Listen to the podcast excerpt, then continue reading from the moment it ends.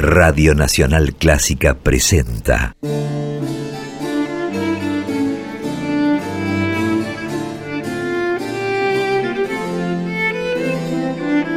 Clásica en La.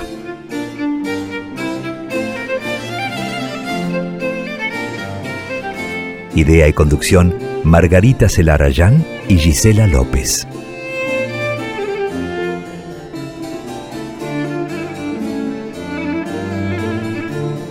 Hola, ¿cómo están? Comenzamos Clásica en la, como cada jueves a partir de las 18 emprendemos este recorrido, este programa que dedicamos a las actividades, creaciones y trayectorias de compositoras y de directoras de todos los tiempos. Yo soy Margarita Celarayán y hacemos este programa junto a mi compañera Gisela López. ¿Cómo estás, Gisela? Hola, Margarita, bienvenidas y bienvenidos a todos aquellos que siempre están del otro lado. Es bueno saberlos del otro lado, oyendo voces de compositoras a través de sus creaciones o también de ese empuje y los logros de aquellas directoras de orquesta que queremos destacar en todo el mundo. Gracias muchas a quienes nos siguen en cada emisión desde marzo de 2020 y a aquellos nuevos, aquellas nuevas oyentes que ojalá se agenden los jueves de 18 a 20 por la FM 96.7 Nacional Clásica desde Buenos Aires o si no como podcast en Spotify o en iTunes que nos buscan allí como Clásica en la y cuando gustan o cuando pueden accedan a cada programa emitido en 2021. Están todos allí online en este momento. Hoy un programa muy particular, Margarita, bastante diferente, ¿no? Sí, un programa un poco distinto a lo que hacemos habitualmente. El formato va a ser muy similar, pero el contenido va a ser un poquito diferente. ¿Por qué? Porque vamos a tener una figura central en el programa, que fue una de las personalidades más fascinantes del panorama musical europeo en el siglo XIX, que fue Pauline Viardot García este año, el 18 de julio, el mes próximo, se cumplen 200 años de su nacimiento. Hace algunas semanas estuvimos evocándola. Fue una cantante muy célebre, la más célebre de su tiempo, también una gran compositora, pedagoga, que se relacionó con muchas grandes figuras también de su tiempo y ella va a ser el eje del programa de hoy. Le vamos a dedicar la segunda hora del programa con una charla que vamos a tener con la musicóloga y cantante Patricia Kleinman, que se ocupó de investigar y de recopilar obras de Pauline Biardot. Y en la primera hora, en la que aquellos y aquellas que nos siguen saben que habitualmente hacemos un recorrido histórico, ese recorrido se va a centrar en otras compositoras que fueron contemporáneas de Pauline Biardot, que también vivieron en el siglo XIX. Lo importante aquí, Margarita, es que esa elección que en algún punto eh, ha sabido eh, realizar para este programa nos da cuenta de algo que queremos destacar antes de comenzar este caminar por este siglo XIX, rescatar y confirmar la fuerza que tuvieron que tener estas mujeres, la entereza, la voluntad y la manera de lidiar con las cosas que fueron ocurriendo en un siglo XIX marcado por esa mujer que era quizás tomada como musa o como objeto de la creación, pero nunca como aquella que podía ser la que llevara a cabo esa creación y la que inclusive viviera de eso que creaba, en este caso la música.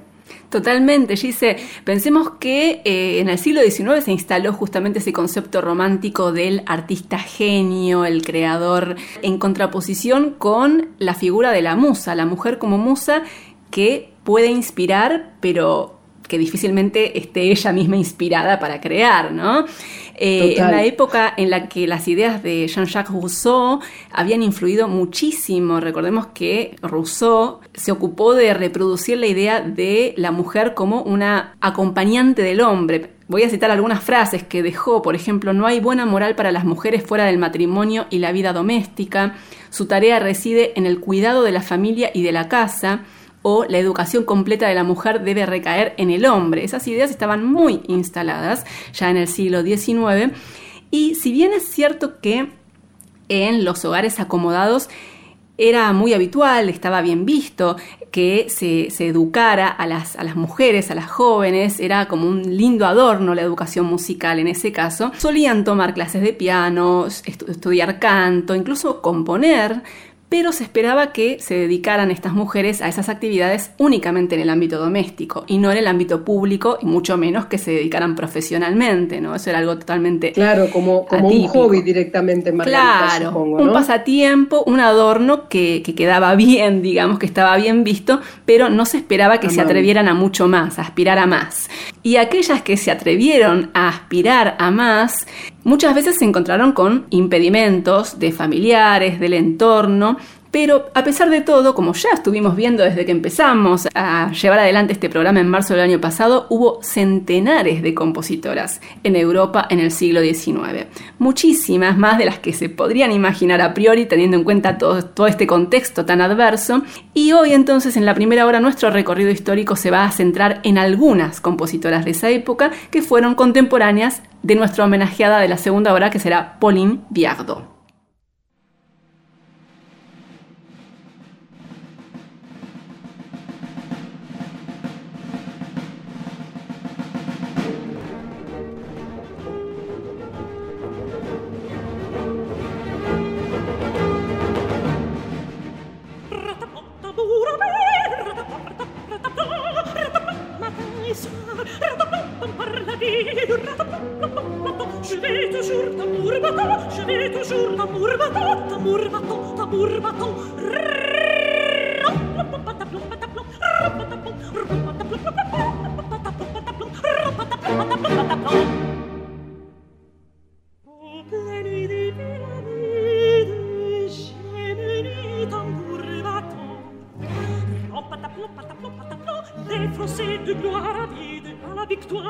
chantant, mais ensuite je me dossier, me voilà dans les foyers, du bégu tambour de guide, de tambour de grenadier, de tambour de grenadier, de grenadier, rataplan tambour, rataplan pataplan pataplan, rataplan matin et soir, rataplan par la vie, rataplan je vais toujours tambour battant, je vais toujours tambour battant, tambour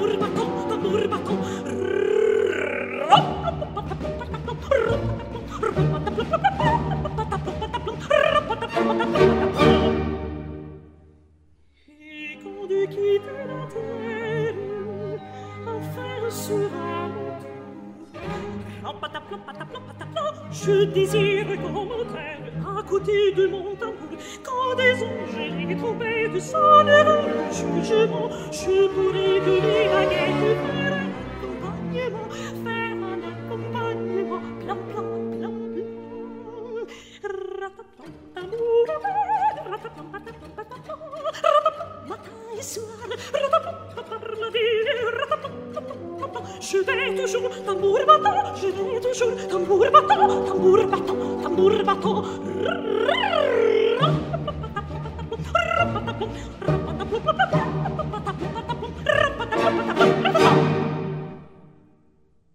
Nacida en París en 1808, María Malibran fue una de las grandes divas del siglo XIX y fue también la hermana mayor de Pauline Viardot, la célebre cantante y compositora. Su padre, Manuel García, célebre tenor y pedagogo, fue el intérprete del papel del conde de Almaviva en el estreno de El Barbero de Sevilla de Rossini. La pequeña María demostró de manera muy precoz su deslumbrante talento como cantante, por lo que su padre se ocupó de entrenarla con un rigor que muchas veces lindaba con la crueldad. La joven hizo su debut profesional como cantante con solo 17 años en el King's Theatre de Londres y desde ese momento emprendió una trayectoria brillante. Mientras vivía con su familia en Nueva York, quiso alejarse de las ataduras paternas y se casó con un hombre 30 años mayor que ella y lleno de deudas. Después de intentar sin éxito una separación amistosa, María finalmente huyó hacia Europa, donde fue aclamada por sus interpretaciones en los teatros más importantes de Italia, Inglaterra y Francia. Tenía un amplio rango vocal, gran flexibilidad, dotes dramáticas y una personalidad vibrante. Amiga de Rossini y de Bellini, talentosa y carismática, cuentan que tenía un gran sentido del humor y una especial habilidad para dibujar caricaturas. Pero además, en su tiempo libre, componía canciones.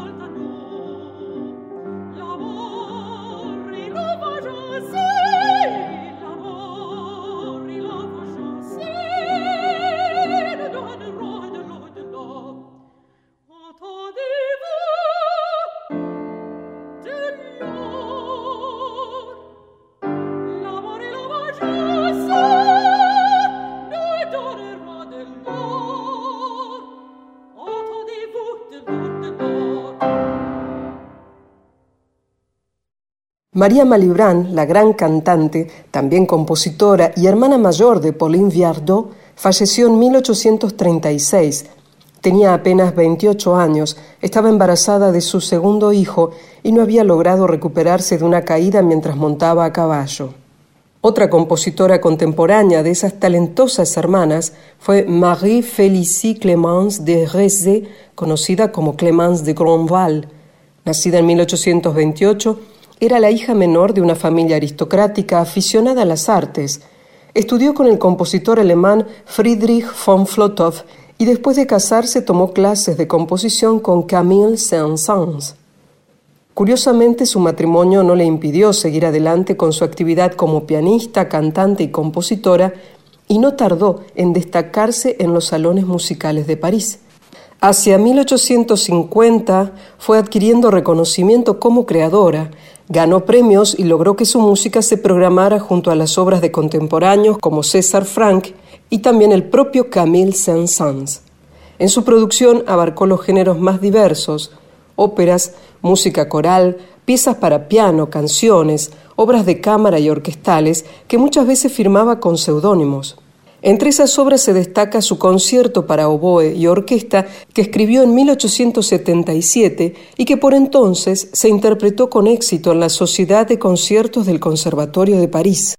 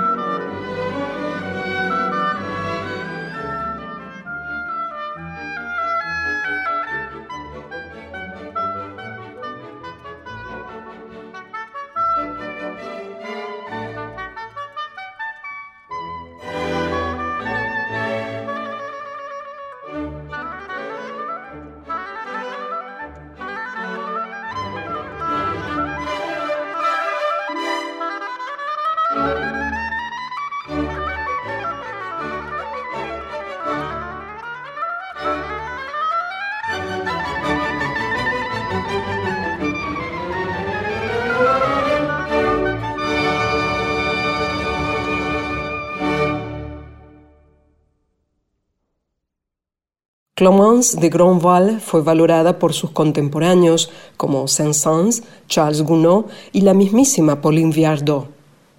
Nuestro recorrido por la música de compositoras que lograron destacarse en el siglo XIX nos lleva ahora a Polonia para centrarnos en Tekla Bundajewska Baranowska. Es muy poco lo que se sabe de su vida. Era hija de una pareja de terratenientes, se cree que nació en 1834, aunque algunas fuentes señalan que su nacimiento se produjo años antes, en 1829. Tampoco se sabe nada de su formación musical, pero se cree que debió ser una pianista y compositora de talento precoz. En 1843, Tekla Bundajewska publicó su primera obra, un vals para piano. Más tarde se casó, Tuvo cinco hijos y a lo largo de su vida compuso unas 40 miniaturas para piano. De todas ellas, una alcanzó un éxito notable. Fue La plegaria de una virgen, que se publicó en 1859 en Varsovia y de la que pronto se realizaron arreglos para otros instrumentos. Es la única de sus obras que se sigue interpretando y grabando en la actualidad.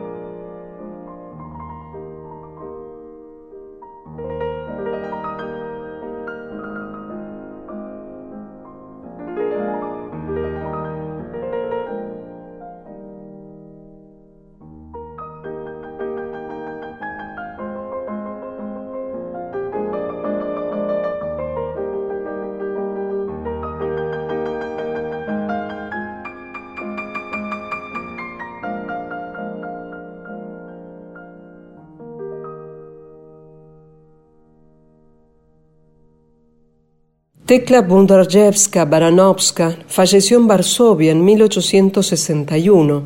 Ahora, este pasaje que hacemos por la música de compositoras del siglo XIX nos lleva a Múnich, donde en 1815 nació Josephine Lang.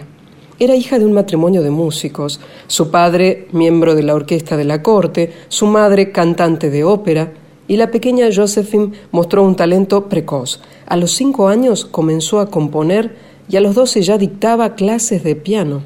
Hacia 1830, en un periodo de mucha actividad, compuso varias canciones. En el año 1838, Schumann publicó una de ellas en el Nuevo Diario de Música. Y más tarde, varios de esos Lieder se editaron en diversos volúmenes. Después de su matrimonio, Josephine Lang tuvo muy poco tiempo para componer, pero pudo dar a conocer otras canciones que había compuesto previamente.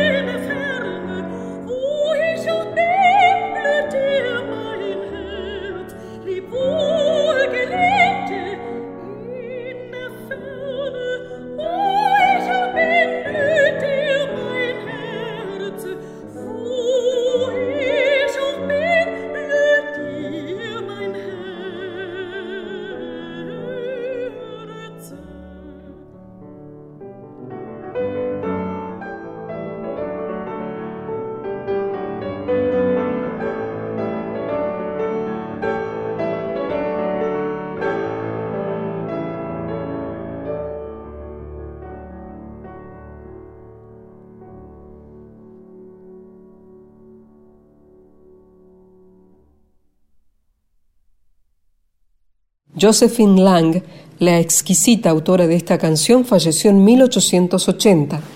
Nuestro recorrido por la música de creadoras del siglo XIX nos lleva ahora a una de las artistas más descollantes de esa época, Clara Vick Schumann, la extraordinaria pianista y compositora que además fue muy amiga de Pauline Viardot.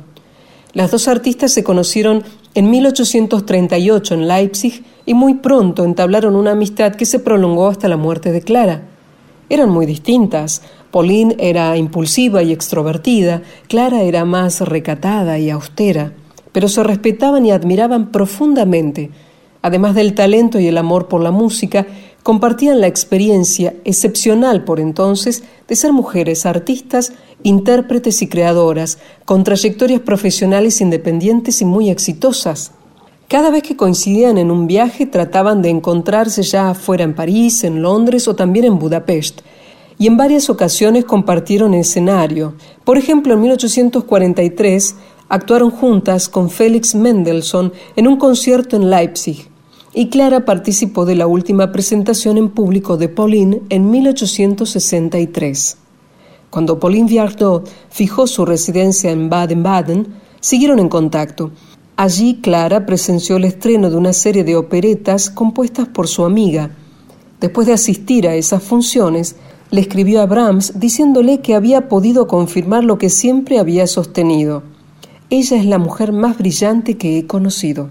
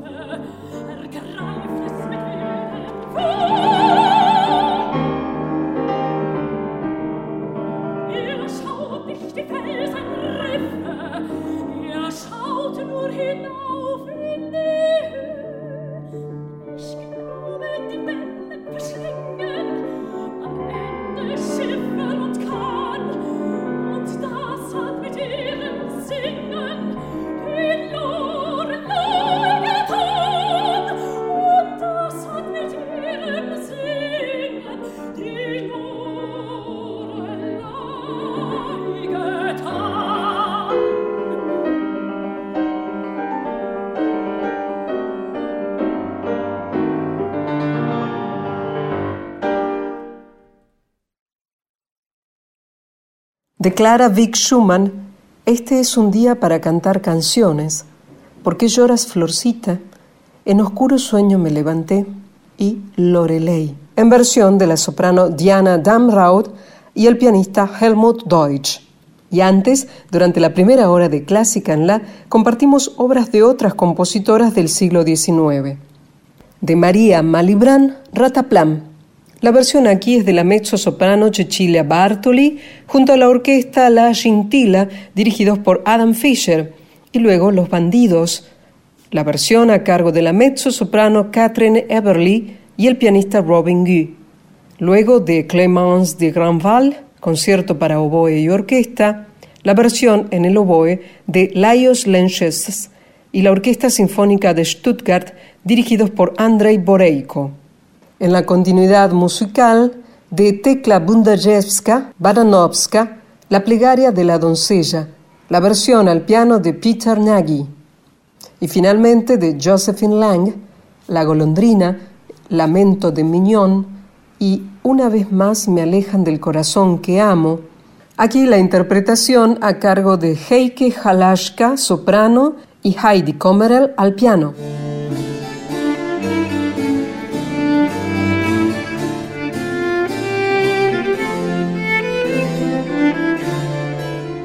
Seguimos en Clásica en La. Esta ya es la segunda parte. Mi nombre es Gisela López y con Margarita Celarayán gestamos y llevamos adelante este programa de radio de música clásica con perspectiva de género cada jueves de 18 a 20. Y que sepas, siempre lo repetimos, que podés contactarnos y también saber más de cada programa y de ciertos eventos musicales que replicamos a través de nuestras redes, que son en Twitter, en Facebook y también en Instagram. Nos buscas como arroba en la clásica, arroba en la clásica, todo junto, minúscula, y así nos encontrás. Gracias a aquellas y a aquellos que nos siguen, sobre todo en Instagram, que ya superamos los 500 eh, usuarios y suscriptores a nuestra red. Asimismo, si nos escuchás por primera vez, que también te enteres que cada programa transmitido en 2021 ya está colgado en dos plataformas donde podés acceder a oírlos cuando vos querés y en el dispositivo que te sea más cómodo. Nos buscas como podcast en Spotify y también en iTunes. Allí podés volver a escucharnos, eh, volver a mm, eh, saber de qué se trata cada programa, como así también la información de qué música, qué obras musicales estuvieron transcurriendo en estas dos horas que tenemos la suerte de poder compartir con vos los jueves a las 6 de la tarde en la FM 967 o si no a través de estas dos plataformas. Dicho esto y como anticipamos, esta segunda hora estará completamente dedicada a Pauline Viardot García, la gran cantante y compositora. El 18 de julio próximo se van a cumplir 200 años del nacimiento de esta mujer admirable y que fue una de las figuras más fascinantes y también muy influyentes del panorama musical europeo del siglo XIX Para evocar a Pauline Viardot, en un rato Margarita va a conversar con Patricia Kleiman, cantante y musicóloga argentina que reside en España, que ha estudiado en profundidad la figura de Pauline Viardot García, su obra y también su influencia, y que impulsa un proyecto de difusión de sus creaciones. Pero antes de la charla, comenzaremos a compartir algo de la música de nuestra homenajeada. Compartamos esta sonatina para violín y piano en la menor de Pauline Viardot García, en la interpretación de Reto Kupler en violín y Wolfgang Manz en el piano.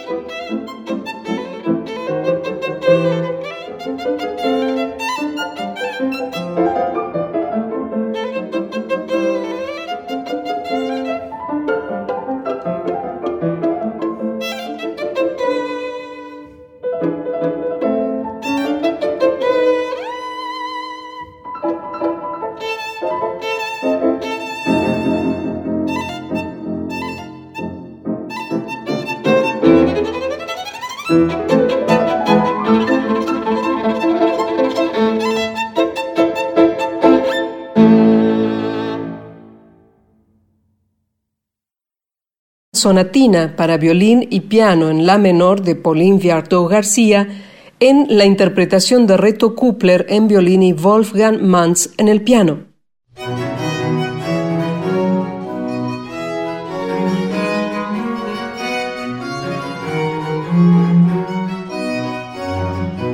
Seguimos en Clásica en la hasta las 20 y como nos anticipaba recién Gisela, vamos a dedicar esta segunda parte del programa a nuestra homenajeada de hoy que es Pauline Viardot García, la gran cantante, gran compositora, pedagoga, una figura central, fascinante del panorama musical europeo del siglo XIX. Como dijimos, el mes próximo, el 18 de julio, se cumple el bicentenario de su nacimiento y para conversar acerca de la relevancia de Pauline Viardot, de su legado, de la importancia de su figura, Está en línea en este momento Patricia Kleinman. Ella es cantante, musicóloga, es argentina, pero vive en este momento desde hace varios años en España. Estudió en el Real Conservatorio de La Haya y también es licenciada en Historia y Ciencias de la Música por la Universidad de La Rioja en España. Integra las comisiones de trabajo Música y Mujeres, Estudios de Género, Música y Estudios Americanos de la Sociedad Española de Musicología es también directora de Proyecto Compositoras, desde el cual se busca la inclusión de música compuesta por mujeres en la programación de salas de concierto y teatros de ópera. Y Patricia Kleinman estudió en profundidad la figura de Pauline Viardot García, su obra, su influencia y en pocos días, a fines de este mes de junio, va a presentar en Madrid el reestreno mundial de varias obras inéditas de Pauline Viardot, además de un disco con ese material. Así que es un enorme placer saludar a Patricia Kleinman para hablar acerca de nuestra homenajeada que es Pauline Viardot García. Hola Patricia, ¿cómo estás? Te saluda Margarita Celarayán desde Radio Nacional Clásica de Buenos Aires. Hola Margarita, buenas tardes para ustedes, buenas noches para mí. Y muchas gracias por, vuestro interés y por contar conmigo para homenajear a Paul Viardot. Patricia, antes de empezar a hablar un poco sobre lo que fue la trayectoria en su momento de Pauline Viardot García, te quería preguntar por qué pensás que es importante que hoy en el siglo XXI, en el año 2021, resaltemos y pongamos en valor el legado de Pauline Viardot y por qué también es importante que a 200 años de su nacimiento le rindamos homenajes. Uy, mira, eh, podría hablar muchos días sobre eso. Voy a tratar de ser sintética. A ver, Pauline Viardot, como vos eh, dijiste, fue una enorme cantante de ópera, fue como, como una María Calas del siglo XIX, fue una enorme compositora de la cual conocemos una pequeñísima proporción de su obra, después vamos a hablar un poco más de eso, fue una gran pedagoga del canto, eh, fue también directora de ensayos, directora musical, pianista, eh, tuvo una enorme capacidad de liderazgo femenino, que es algo que a mí me interesa siempre resaltar también en su vida. Y tenemos varios problemas con Pauline Biardo. Uno es que siendo ella tan famosa cantante, como no existían las grabaciones en esa época, su fama como cantante se fue difuminando hasta el punto de que cuando ella murió, ya muchas, había poca gente que la hubiera oído cantar. Como compositora, eh, ella fue súper importante en su época, fue, gozó de muchísimo reconocimiento, pudo publicar, pudo tener tiempo de sentarse a componer, que muchas compositoras contemporáneas a ella, a ella no pudieron. Y sin embargo, sufrió un borrado de los manuales de historia de la música, de los libros, todos los libros escritos en el siglo XX sobre historia de la música y de la composición eh, en el siglo XIX, la empezaron a omitir. Con lo cual, todos los que estudiamos música en el siglo XX, en los años por ahí 90 del siglo XX, y estudiamos con esos libros, eh, se nos dio una visión del siglo XIX que la omitía, siendo que ella eh, tuvo un círculo inmenso de colaboraciones y de amigos de las élites musicales europeas de la época, eh, mediante las cuales al insertar nuevamente a la figura de Pauline Viardot entendemos muchísimo mejor la historia musical del siglo XIX. Pero además de ella como eh, personaje importante de la música del siglo XIX, es muy interesante ella como compositora y a través de todo este trabajo que estoy haciendo sobre su música inédita, espero poder empezar a desmontar mitos que se han ido transmitiendo en los estudios que sí hablan de ella como una compositora de corte clasicista y un poco conservador. Ahora que vayan a salir a la luz todas estas obras, espero poder contribuir un pequeño granito de arena para demostrar que Pauline Viardot fue una mente experimentadora e inquieta, especialmente cuando llegó a los 70 y 80 años. Fue una persona que vivió muchos años y, y, compuso y trabajó hasta, hasta último momento. Y por último, me interesa muchísimo resaltar, y me parece que, es parte del homenaje que le tendríamos que hacer, de Paulín como referente profesional de las siguientes generaciones de cantantes, de compositoras y de pedagogas del canto. Porque en un siglo como el XIX, donde a la mujer le costó tanto profesionalizarse, Paulín Biardot mm, mm, dio un gran ejemplo de que se podía eh, no solamente ser famosa, sino vivir, ganar dinero, eh, tener un buen pasar económico con, y, con el canto y con la composición. Y mm, les pasó a toda esta generación de alumnas el know-how de cómo moverse en el mundo de canto, cómo negociar un contrato, cómo tratar con un empresario, cómo darse a conocer, cómo audicionar. Y Mm, a las que fueron pedagogas, cómo enseñar, eh, tener libros de texto que ella escribió sobre el canto, es decir, una enorme contribución a la profesionalización de la mujer. Absolutamente. Estamos conversando con Patricia Kleinman, musicóloga y cantante argentina radicada en España, a propósito de la relevancia de la figura de Pauline Viardot García. Y ahora me gustaría, Patricia, que recorramos y que resaltemos algunos momentos destacados de su vida y de su trayectoria. Bueno, Pauline nació en 1821 era la hija menor de dos músicos y cantantes andaluces, el muy conocido Manuel García y Joaquín Asiches, que también era cantante. Entonces, el mayor es Manuel García y lo menciono porque además fue el inventor del laringoscopio, que antes de la existencia del video es como a todos los cantantes nos miraban las cuerdas vocales. Después vino mm, María Malibrán, que murió muy joven, gran cantante. Y por último, Polín, la menor, muchos años después. Entonces, Pauline se, crea, se, cría en un mundo de, de, trashumantes, de cantantes que van de aquí para allá, donde hay trabajos, eso la vuelve muy cosmopolita.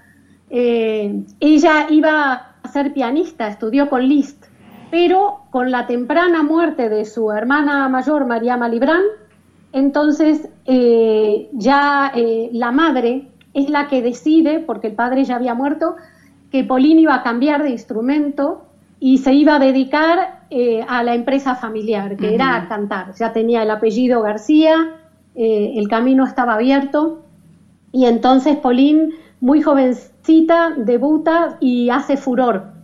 Durante unos pocos años la comparan con su hermana, pero ya luego ella se hace un lugar muy importante en el mundo de la ópera, empieza cantando roles rossinianos, ella era mezzosoprano, eh, también mezcla y canta Norma y canta el Otelo de Rossini. Eh, y luego, mm, a partir del año 49 aproximadamente, eh, empieza a ir hacia roles un poco más líricos, trabaja con Meyerbeer, trabaja en ópera seria francesa, y es la cantante más cara y más importante del momento. Canta en todos lados menos en Francia, porque en Francia tiene problemas con la ópera y con las intrigas, pero bueno, canta en toda Europa. Y empieza a tener problemas vocales a una edad relativamente temprana y, entonces se retira más o menos a los 42 años, si bien sigue cantando durante algunos años más, de hecho, es la que estrena la Rapsodia para contralto y orquesta de Brahms algunos años después. Y entonces ella, que es una persona muy resiliente, cuando ve que vocalmente ya no está como antes, se vuelca por un lado a la pedagogía y por otro lado a la composición.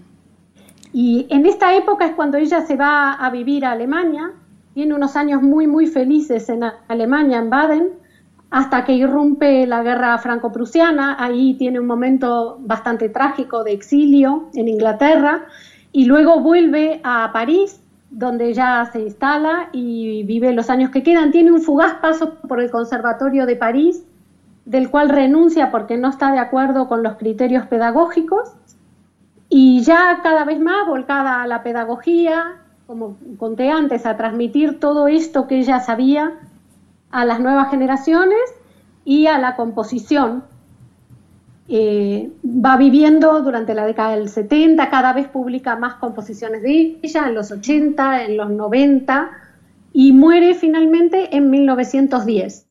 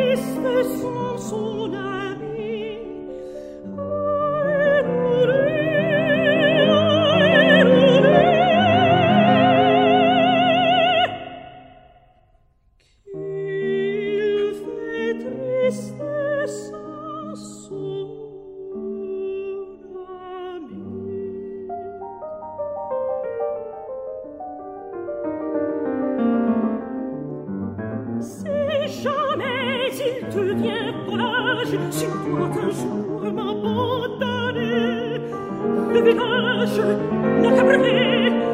you.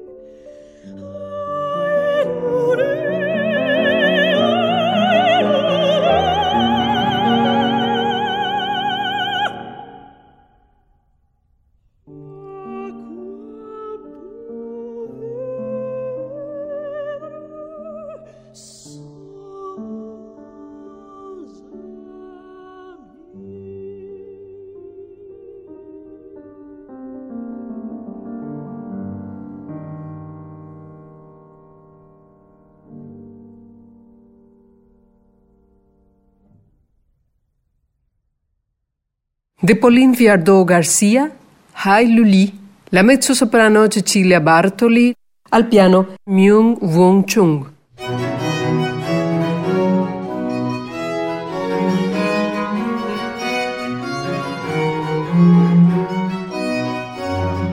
Estamos conversando con Patricia Kleinman, musicóloga y cantante argentina radicada en España, a propósito de la relevancia de la figura de Pauline Viardot García. Y Patricia, vamos a centrarnos un poco en la Pauline compositora, ¿no? La Pauline cantante tal vez es de la que más se ha hablado, porque por supuesto, como bien nos decías, fue la cantante tal vez más célebre de su tiempo, la más cotizada, la más aclamada, la más reverenciada y además favorita de varios compositores, ¿no? De varios grandes compositores. Pero mm, la faceta de compositora que desarrolló más en su último periodo comenzó bastante antes, ¿no? ¿En qué momento comenzó la Pauline compositora? Efectivamente. La verdad es que no se sabe. Eh, ya había una tradición familiar de ir componiendo. De hecho, bueno, Manuel García era compositor y María Malibran también había compuesto cosas. Las obras más tempranas que se conservaron son de 1838. Ajá. O sea... Era adolescente. Muy, muy jovencita, sí, adolescente. Eh, las, las obras más tempranas que, que mm, ella, digamos, porque ella eh, llegado un momento, empieza a hacer copias en limpio de todo esto que había ido componiendo. Entonces, algunas cosas anteriores se pierden, pero sí que tenemos algunas cositas de 1838 y ya a partir de 1840, 42 y sobre todo del 44 empieza a crecer bastante el volumen de sus obras que ella va componiendo. La gran mayoría son para canto y piano, porque es su instrumento, sus instrumentos.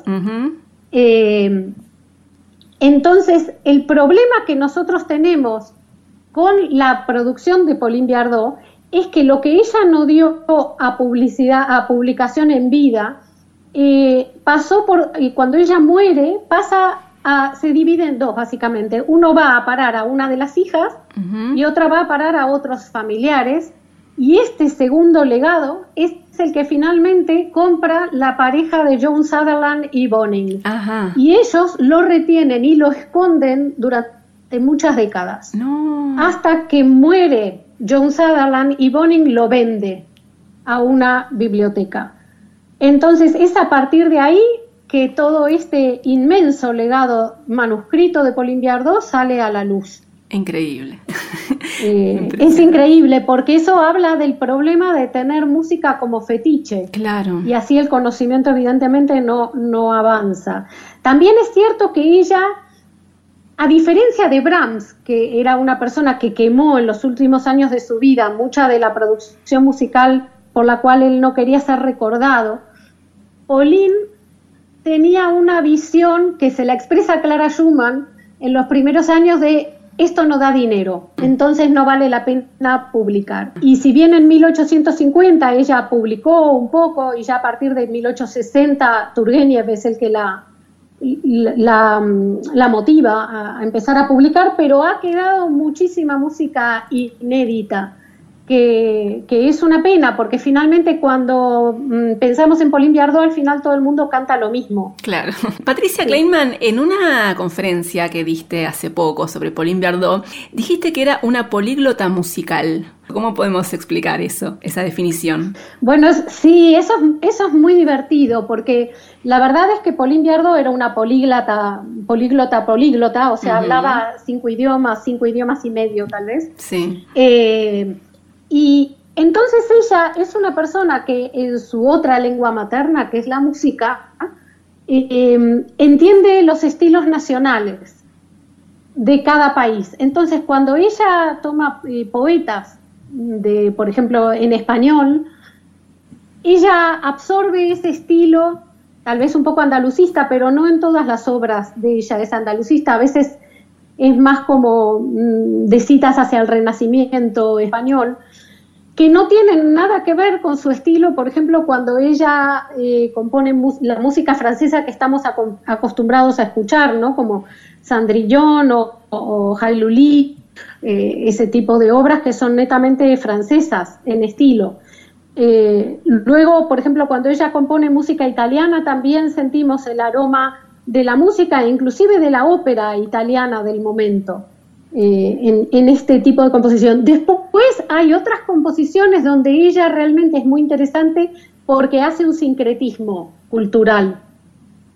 Eh, entonces, por ejemplo, hay alguna obra inédita eh, en francés, cuyo texto está tomado de Das Knaben Wunderhorn, pero el estilo musical tiene reminiscencias españolas. Eso también existe, pero es minoritario. La verdad es que ella toma el acento musical del estilo que está componiendo. Eso también se nota no solamente en la vocalidad de las obras, sino también en cómo ella trata las texturas del piano. Es decir, por ejemplo, en la música española, eh, el piano tiene un rol netamente de acompañamiento y, casi guitarrístico.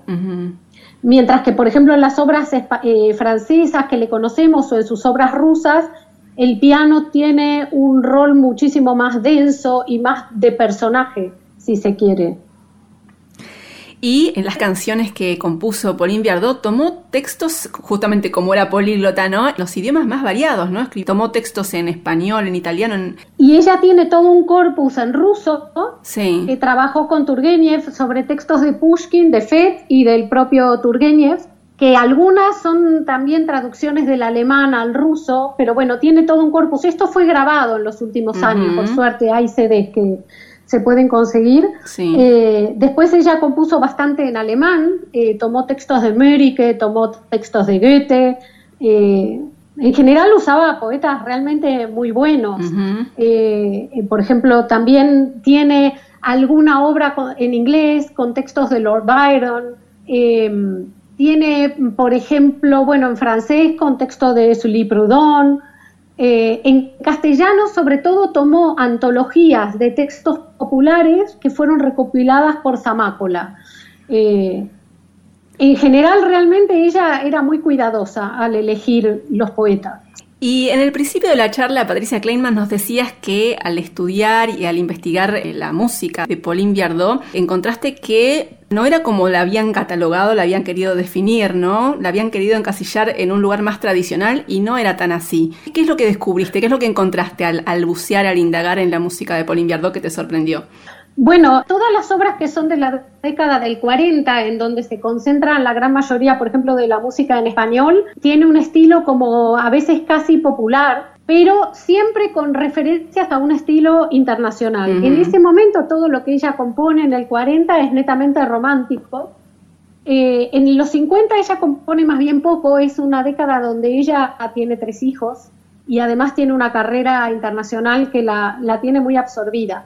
Pero a partir del 60 es donde me interesa destacar que ella, por ejemplo, en la década del 60, cuando deja de estar tan absorbida por la carrera operística, da el salto a un formato medio.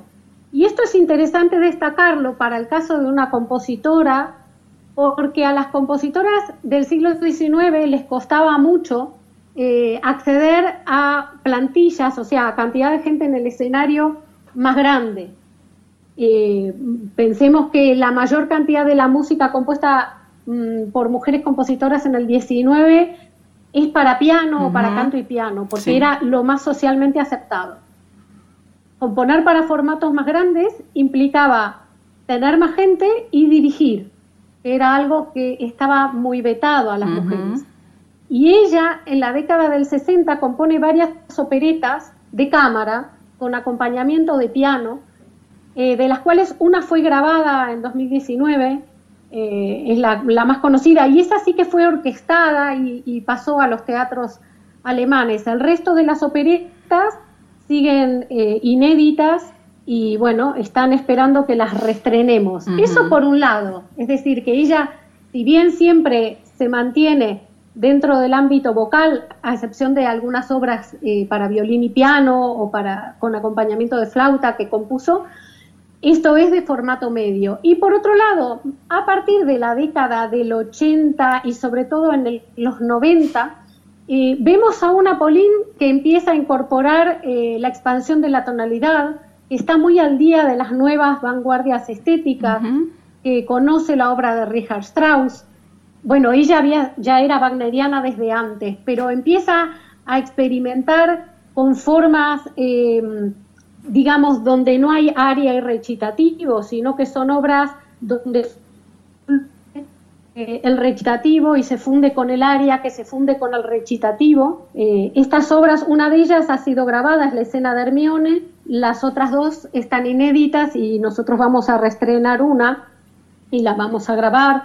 Después, desde el punto de vista armónico, ella es una persona que se atreve muchísimo más con la disonancia de lo que se creía y también, notablemente, es una persona que empieza a incorporar música que escucha por la calle, música urbana, música que tiene reminiscencias circenses, música eh, con influencias de la publicidad. Todo esto también lo vamos a, a reestrenar el 30 de junio y lo vamos a grabar. Mein Fluss, mein Fluss im Morgenstrahl, empfange nun, empfange den sehnsuchtsvollen Leib einmal und küsse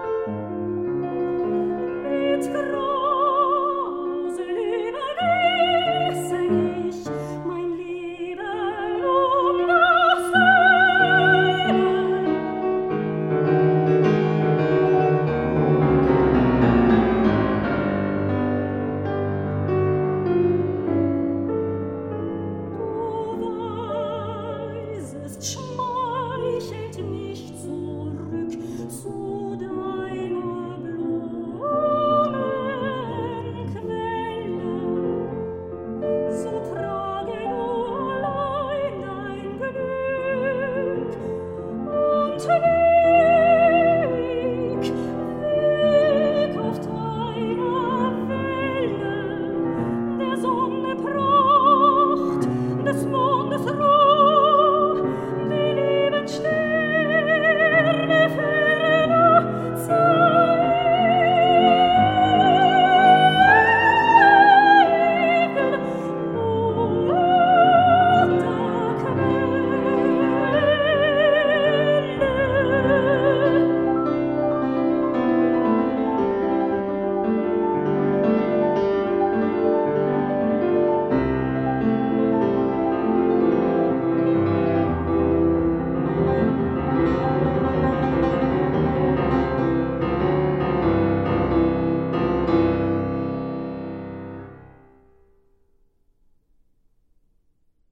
De Pauline Viardot García, Mi Río.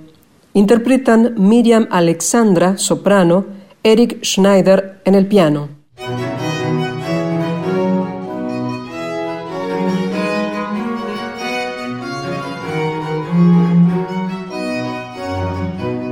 Patricia Kleinman, quería pedirte que nos cuentes acerca de los homenajes a Pauline Viardot este año, de los que vas a participar. Uno es lo que nos estás contando en, Madrid y hay más. Quería que nos anticipes un poco en qué van a consistir estos, estos homenajes. Sí, eh, hasta ahora lo que, lo que hubo también, eh, bueno, fueron charlas online con distintas asociaciones de mujeres compositoras y de mujeres en la música, en el caso de España y también la Universidad de Costa Rica.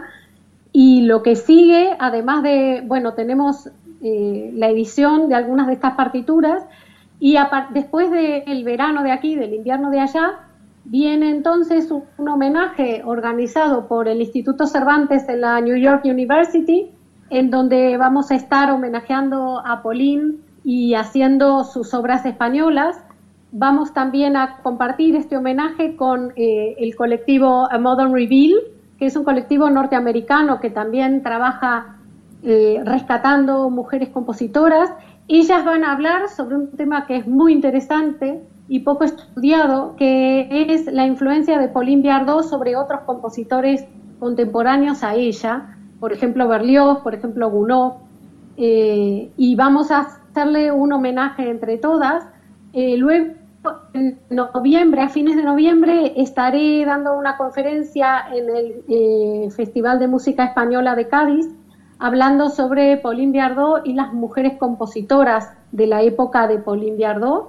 Y luego, el año que viene, tenemos un panel en Harvard donde no solamente homenajearemos a Pauline, sino también al resto de su familia y un tema que a mí me interesa mucho, que es la madre de Pauline, Joaquina Siches, que fue, es una figura muy tapada, pero es quien fue realmente su profesora de canto. Y Patricia, con respecto a lo que van a presentar el 30 de junio próximo en Madrid, este material que es un, estreno, ¿no? Son obras inéditas, eh, ¿qué nos puedes contar? Este es un concierto en donde el 100% de lo que se va a escuchar es inédito, no, no está editado. Eh, lo que sí quisiera aclarar, y que yo empecé a hablar de eso sobre Pauline eh, en relación a Brahms, es que son obras que Pauline no dio a, publicación, pero que el hecho de que ella realizara copias limpias y algunas de ellas se las regalara a sus hijas, a su sobrina, a su yerno, que las guardara, inclusive que contratara copistas profesionales en algunos casos, nos está hablando de que eran obras que ella tenía en mucho aprecio y con las cuales se sentía confortable. La mayoría de ellas están firmadas, dice música de Pauline Viardot. Es decir, no son, yo he elegido, no, no, he, no he seleccionado los bocetos. Todo lo que son bocetos lo he dejado aparte por entender que si ella, por ejemplo, lo dejó en lápiz y ni siquiera lo pasó en tinta, es que ella no se sentía del todo confortable con el resultado.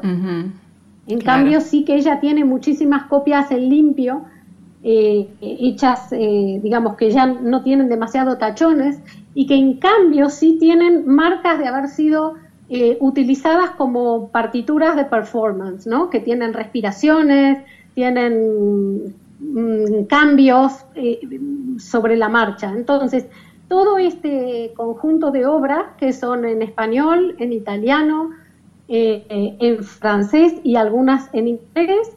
Las vamos a hacer en el Museo del Romanticismo, que es un hermoso lugar del siglo XIX en el centro de Madrid con un piano de época. Quiero mencionar a mis coequippers, que son Ana Tona, la mezzosoprano norteamericana, Isabel Tobarro, la pianista, Corina Feldkamp, la soprano argentina. Ellas son las tres personas que están trabajando conmigo y que se van a subir al escenario a hacer que la música vuelva a sonar.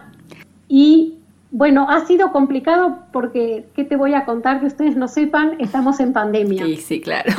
Entonces la mezzosoprano ha tardado horrores en poder viajar mm, desde Norteamérica hasta aquí. Hemos estado con todo el tema de la vacunación, eh, cantando con barbijo y, haciendo malabares.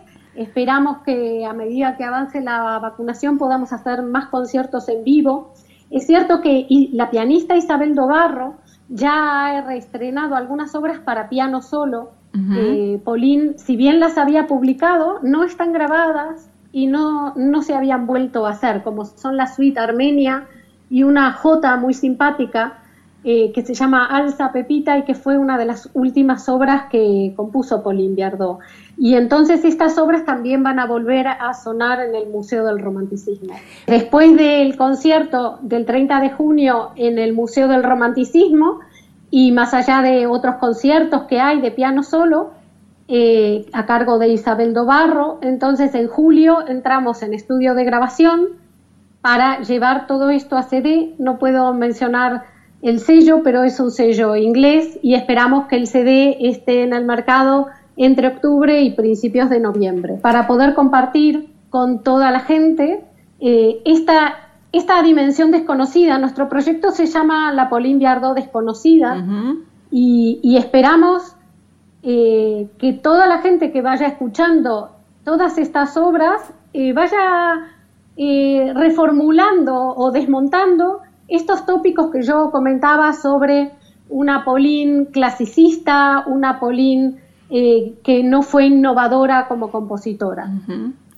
Y desde acá, desde Radio Nacional Clásica de Buenos Aires y desde Clásica en la esperamos ansiosas, ansiosos ese material, ese disco y nos va a encantar poder difundirlo para los oyentes de la radio. Así que felicitaciones ante todo por el trabajo, Patricia Kleinman, y muchísimas gracias por este contacto con Radio Nacional Clásica de Buenos Aires para poder homenajear desde aquí a esta maravillosa artista que fue Pauline Biardo García. Muchísimas gracias, Patricia. Muchísimas gracias a ustedes por el interés y espero que esto contribuya también las ediciones a que las nuevas generaciones de cantantes también puedan eh, cantar más a Pauline Biardot y que se programe cada vez más. Ojalá que sí. Muchísimas gracias. Hasta la próxima. Gracias a vos. Hasta la próxima.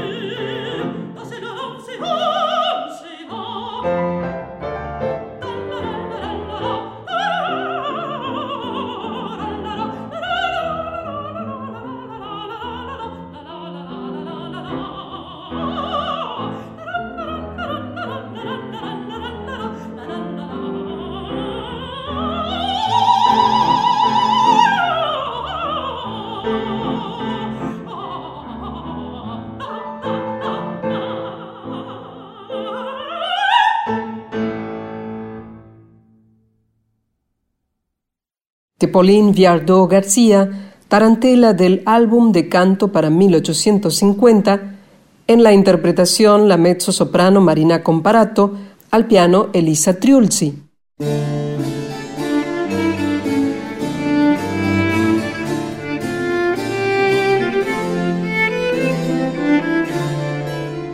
Y este es el final para una nueva emisión de Clásica en la, aquí en nuestro programa de cada jueves de 18 a 20, Margarita, por la FM 96.7 Nacional Clásica desde Buenos Aires.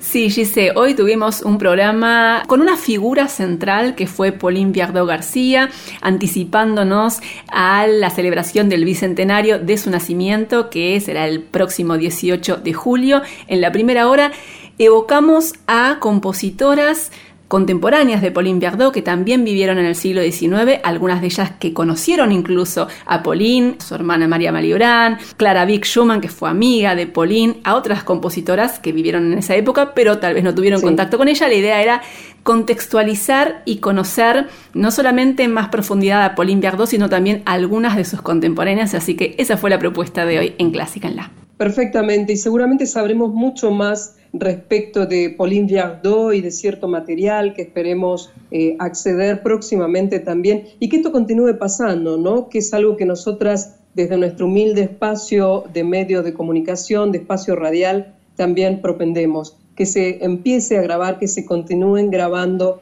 estos materiales que muchas veces no tienen cabida en otros lugares y que a nosotras nos da realmente una alegría eh, notable que, que surjan, que sigan grabándose este material, estas creaciones de compositoras de todos los tiempos que hacen tanta falta y sobre todo que ustedes también disfrutan y muchísimo.